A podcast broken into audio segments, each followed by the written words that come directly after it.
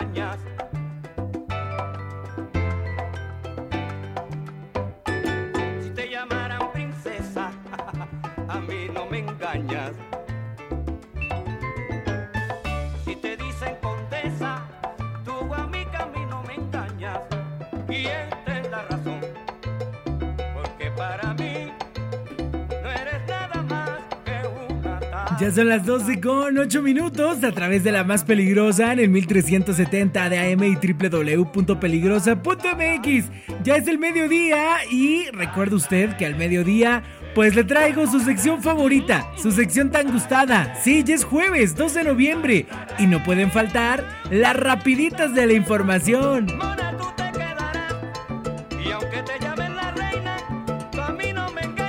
Así que aquí comenzamos con el resumen informativo más importante de toda la información que se va generando hasta este momento, hasta este 2 de noviembre al mediodía. Recuerde que ya nos puede escuchar también a través de Spotify en cualquier momento del día, en cualquier hora del día. Si no le da tiempo escucharnos a las 12, bueno, ahí entra usted Spotify, le pone usted en la más peligrosa y encuentra las rapiditas de la información con el resumen más importante de las noticias generadas hasta este momento. Y es que, aunque sea Día de Muertos, aunque sea dos de panteones, pues la información no descansa. Así que aquí vamos con las rapiditas de la información. Yo soy Christopher, bienvenida.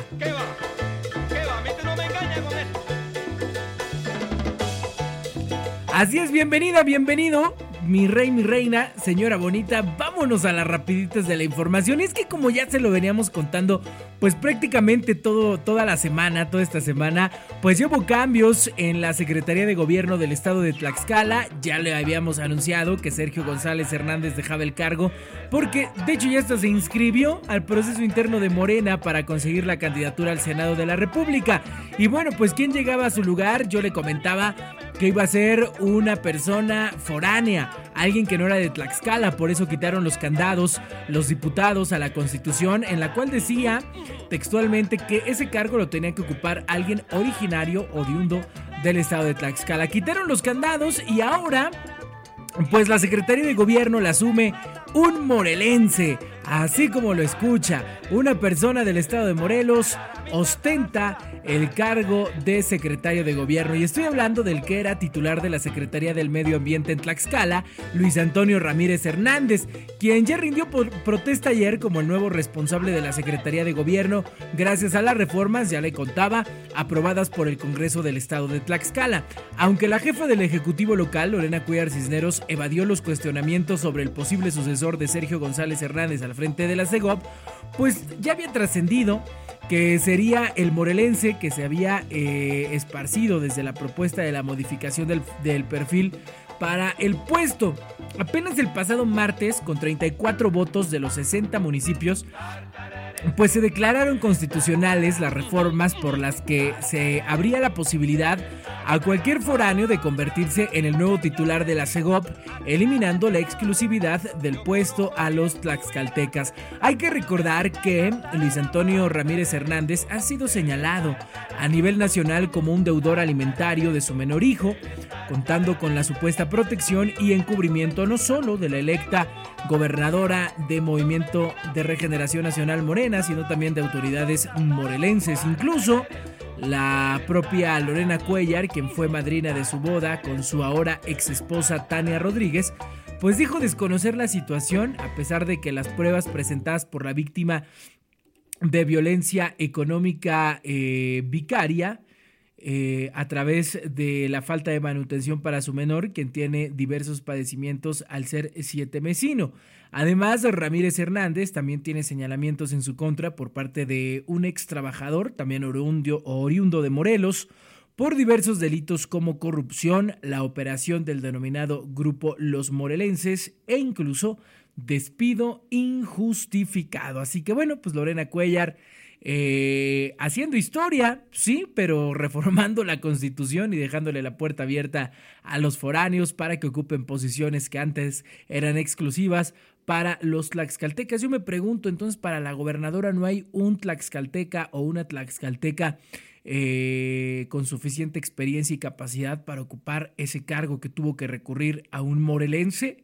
O sea que para pedir el voto en los 60 municipios, pues todos eran sus amigos y a todos los quería, pero para ostentar este cargo público tan importante dentro del gobierno del estado de Tlaxcala, no hubo un tlaxcalteca que lo pudiera asumir desde el punto de vista de la gobernadora, que tuvo que recurrir a un personaje del estado de Morelos? Bueno, ahí lo dejamos para el análisis.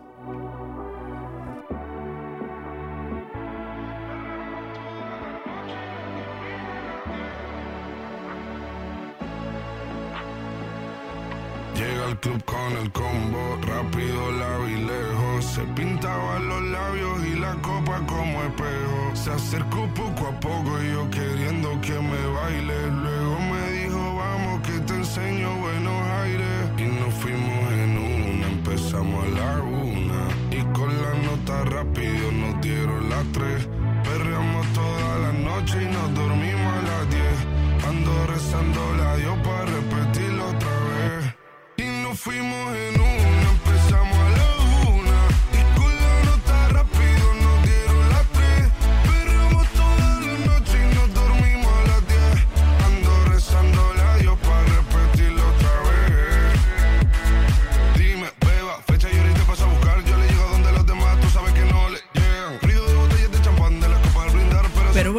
con el eh, movimiento político que se genera a través de este cambio de posiciones. Y es que el ex secretario de gobierno, Sergio González Hernández, y, pues, y también ex dirigente del Partido Acción Nacional en Tlaxcala y ahora ya convertido en Morena, o sea, él ya es de Morena. Bueno, ya sabe que esto siempre es una mezcolanza de todo. Pues ya se inscribió en el proceso interno para ser candidato al- a la senaduría eh, por Tlaxcala. Y es que Sergio González Hernández pues ha utilizado las oficinas de la Secretaría de Gobierno para promoverse como candidato al Senado de la República a través de un video publicado un día después de haber renunciado. O sea, ya no tenía por qué haber estado ahí, pero bueno. El video intenta ser una especie como de despedida en el que agradece la confianza de la gobernadora Lorena Cuellar Cisneros y remarca los logros que según el exsecretario de gobierno logró al frente de la política interna del Estado. Sin embargo, el ex dirigente del PAN, ahora convertido a Morena, Señala en el mensaje su aspiración política para ocupar otro cargo durante el próximo proceso electoral, usando como escenario las oficinas y pasillos del Poder Ejecutivo a pesar de que ya no era funcionario, debido a que el video pues lo publicó un día después de haber renunciado. Hasta para eso no lo saben hacer bien. Pero bueno, pues ahí está la información. Pero no creo que, es el único, ¿eh? No creo que es el único. Porque les recuerdo que él estará compitiendo internamente con Alfonso Sánchez García, el que también ya renunció a la Secretaría de Infraestructura del gobierno del estado de Tlaxcala. Él sí ya tiene más de una semana que renunció. Y que está casado con la diputada Marcela. eh, que pues ya le anda operando a su esposo. Y es que a Marcela pues se le vio eh, sentándose en Huamantla. Pues con dos personajes bastante interesantes. Y no porque sean destacados por ser buenos en la labor del servicio público, sino porque uno, mire, yo le cuento, pues lo sacaron del mismo gobierno del estado porque eh, la, eh, le llegó una auditoría del órgano eh, superior de fiscalización, le detectaron malos manejos en el dinero de donde estaba y lo corrieron. Y el otro pues anduvo aquí tratando, saltando de un puesto a otro total eh, de que le dieran algún cargo pues de renombre hasta que lo consiguió. Y es que a través de las redes sociales los tlaxcaltecas han eh, manifestado su inconformidad en contra de Marcela González Castillo, la diputada eh, emanada de Morena por la vía plurinominal, pues por su improductividad en el Congreso del Estado. Pese a, lo anterior, pues ya le ha visto en restaurantes muy finos, operando a favor de su esposo Alfonso Sánchez García, que sueña con un curul de la Cámara Alta del Congreso de la Unión. Y es que, pues esta diputada que tendría que estar en el Congreso, pues la vieron en Guamantla. Eh, platicando con el panista o expanista o ahora de Morena o bueno ya no sabemos de qué partido es o del PRI porque su madrina es Beatriz Paredes bueno ya no sabemos de qué partido sea Humberto Macías y el eh, perdedor Juan Carlos Santiago Pimentel recordemos que perdió la presidencia municipal de Huamantla en la elección anterior por Morena. Y pues los, buscó, eh, se sentaron a platicar, pues para que se suben al proyecto de Alfonso Sánchez García. Se presume que la diputada, pues igual y hasta esté eh, desviando los recursos del poder legislativo a favor del proyecto de su marido, porque pues quién cree que pague estas reuniones en estos restaurantes caros y ahí están las fotografías donde sale Humberto Macías y Juan Carlos Santiago Pimentel sentados con Marcela, la diputada Marcela González Castillo, que es esposa de Alfonso Sánchez García. Así que pues tenga usted cuidado, porque pues, con estos amigos se está rodeando Alfonso Sánchez García, con Humberto Macías, con Juan Carlos Santiago Pimentel, pues con lo mismo, con lo mismo. Entonces, pues, ¿cuál cambio? Eh, yo creo que Morena es lo mismo, pero revolcado. Así que bueno, pues tenga usted cuidado, porque este tipo de personajes, pues ya sabe, cada tres años, pues regresan, vuelven a ver qué consiguen. Y la culpa no es del indio, sino del que lo hace compadre, dice un dicho, ¿no? Con todo respeto. Así que, pues ahí están eh, estas noticias, la política se sigue moviendo y los mismos personajes de siempre siguen apareciendo.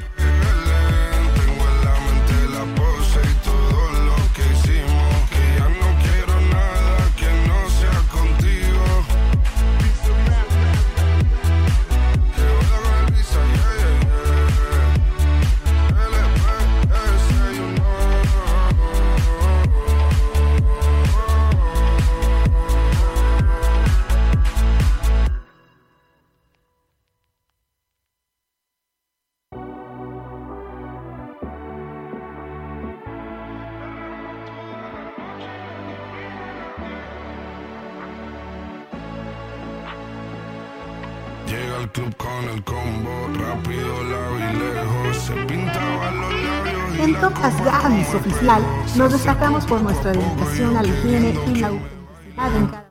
Son las 12 con 20 minutos y continuamos con más información. Y es que ahora vámonos con información de carácter nacional porque pues también las cosas en nuestro país pues siguen complicadas.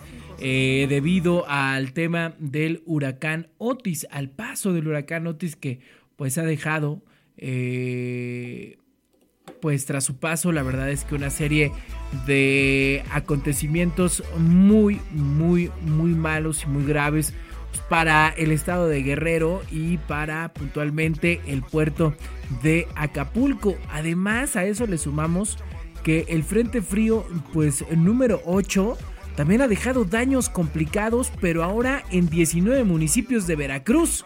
¿Quiere que le cuente esto? Bueno, ahí le va.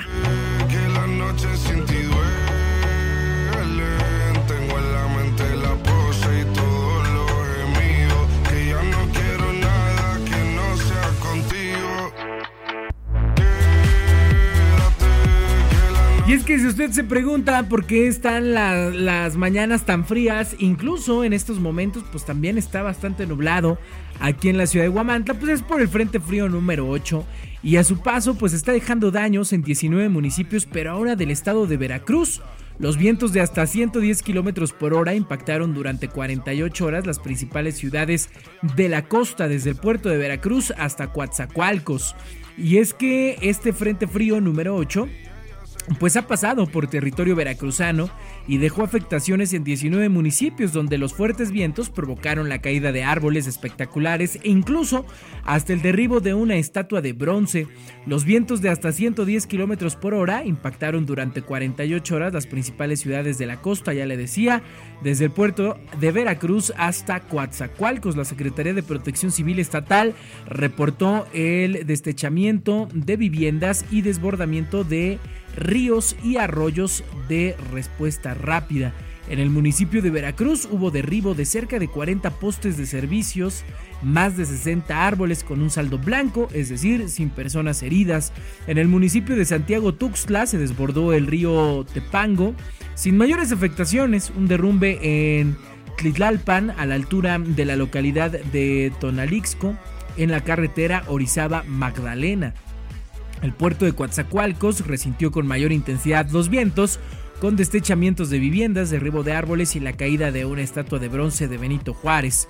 El río eh, Aguadulce, en el sur del estado, rebasó su nivel de aguas máximas ordinarias, por lo que las autoridades locales recomendaron a la, población, pues obviamente no acercarse eh, a las inmediaciones de este río y mantenerse atentos en caso de una posible e-, evacuación. El municipio activó de manera preventiva tres refugios temporales, así que bueno, pues ahí está.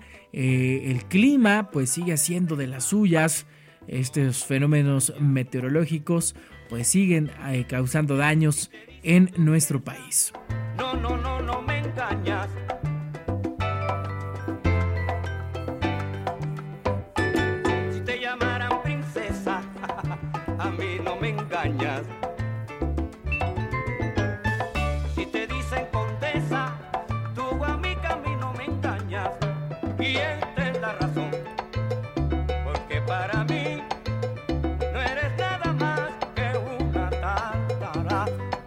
En otra información, yo le cuento que el Senado de la República prevé pues declarar el día 15 de agosto como Día Nacional de la Mujer Futbolista.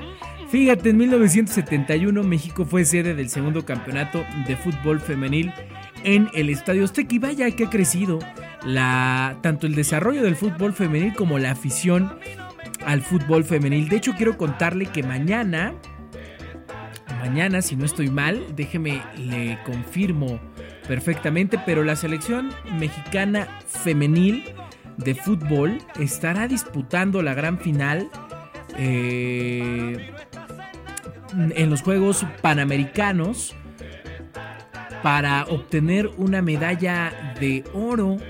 Fíjate que hicieron más que, que el fútbol masculino que ayer perdió en contra de Brasil. Y, pues ya fueron eliminados. Ahora les tocará pelear la medalla de bronce en contra de los Estados Unidos. Pero la selección de México pues eh, venció en las semifinales a la selección de Argentina, dieron la, la, campanada y ahora disputarán el oro en contra de la selección de Chile en los Juegos Panamericanos. La verdad es que es una muy buena selección, la, la selección mexicana femenil. Tiene grandes futbolistas ya con experiencia incluso hasta en Europa. Y eso habla pues del buen desarrollo que ha tenido la liga eh, femenil en nuestro país.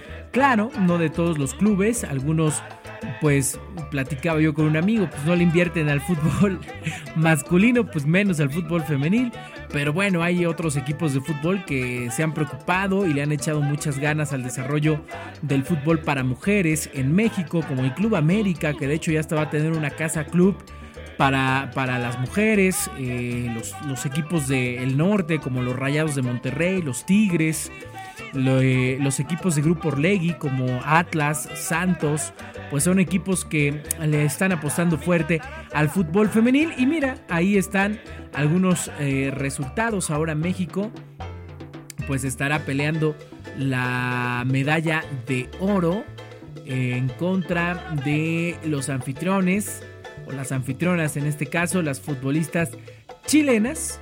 Eh, y bueno, pues es importante apoyar a nuestro seleccionado eh, femenil. Así que bueno, pues aquí ahorita te voy a contar cuándo y en dónde puedes ver eh, este partido por la medalla de oro.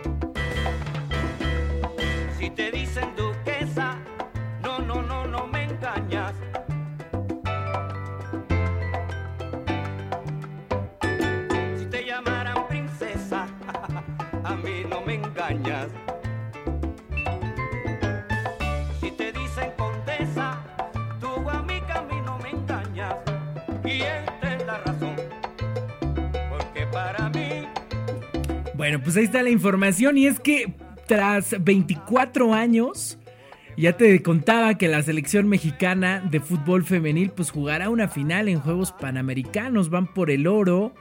Eh, y esto pues, tras vencer a la selección de Argentina con doblete de la futbolista Ovalle. Así que pues estarán midiendo a su similar de Chile, a las anfitrionas. Y bueno, pues la verdad es que sí se espera que sea un partidazo. Eh, pues por, por la medalla de oro. Así que bueno, pues si tienes tiempo, pues ojalá que puedas apoyar a la selección mexicana porque pues ya pasaron dos décadas desde que disputaron, desde que disputaron una final y ahora regresan eh, a competir pues por una medalla de oro. Es a las 5 de la tarde. Eh, el día de hoy. Así que bueno, pues si puedes verlo, pues apoya al fútbol femenil en los Juegos Panamericanos.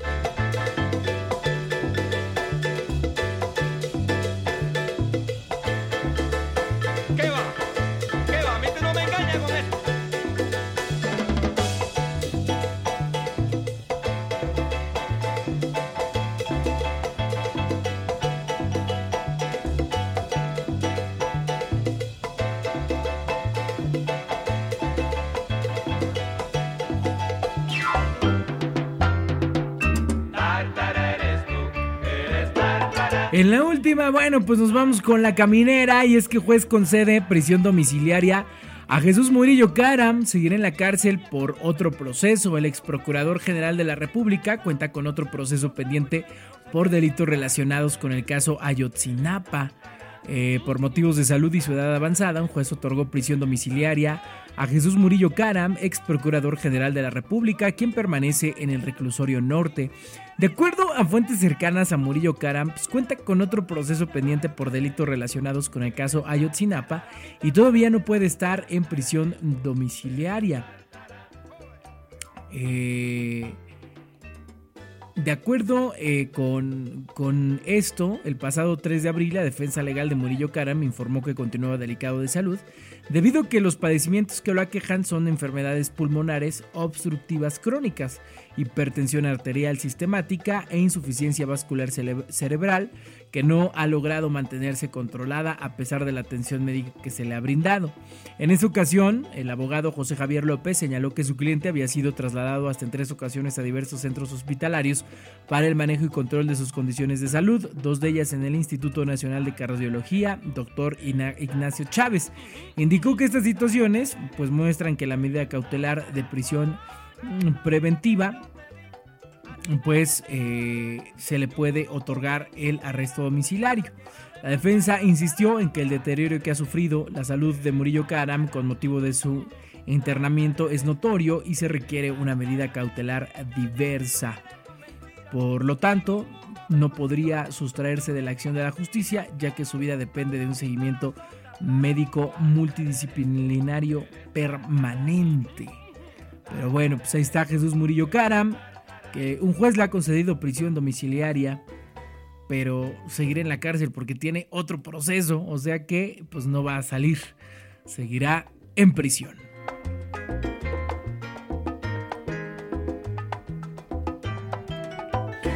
Bueno, pues señora linda, señora bonita, esto han sido las rapiditas de la información a través del 1370 de AM y www.peligrosa.mx. Recuerde que nos puede usted escuchar a través de Spotify y ya está usted informada. Puede continuar su jueves, puede continuar su 2 de noviembre, quitar su ofrenda eh, de manera tranquila porque ya le traje el resumen de la información. Se pintaba los labios y la copa como espejo. Se acercó poco a poco y yo queriendo que me baile. Luego me dijo, vamos que te enseño. La más peligrosa.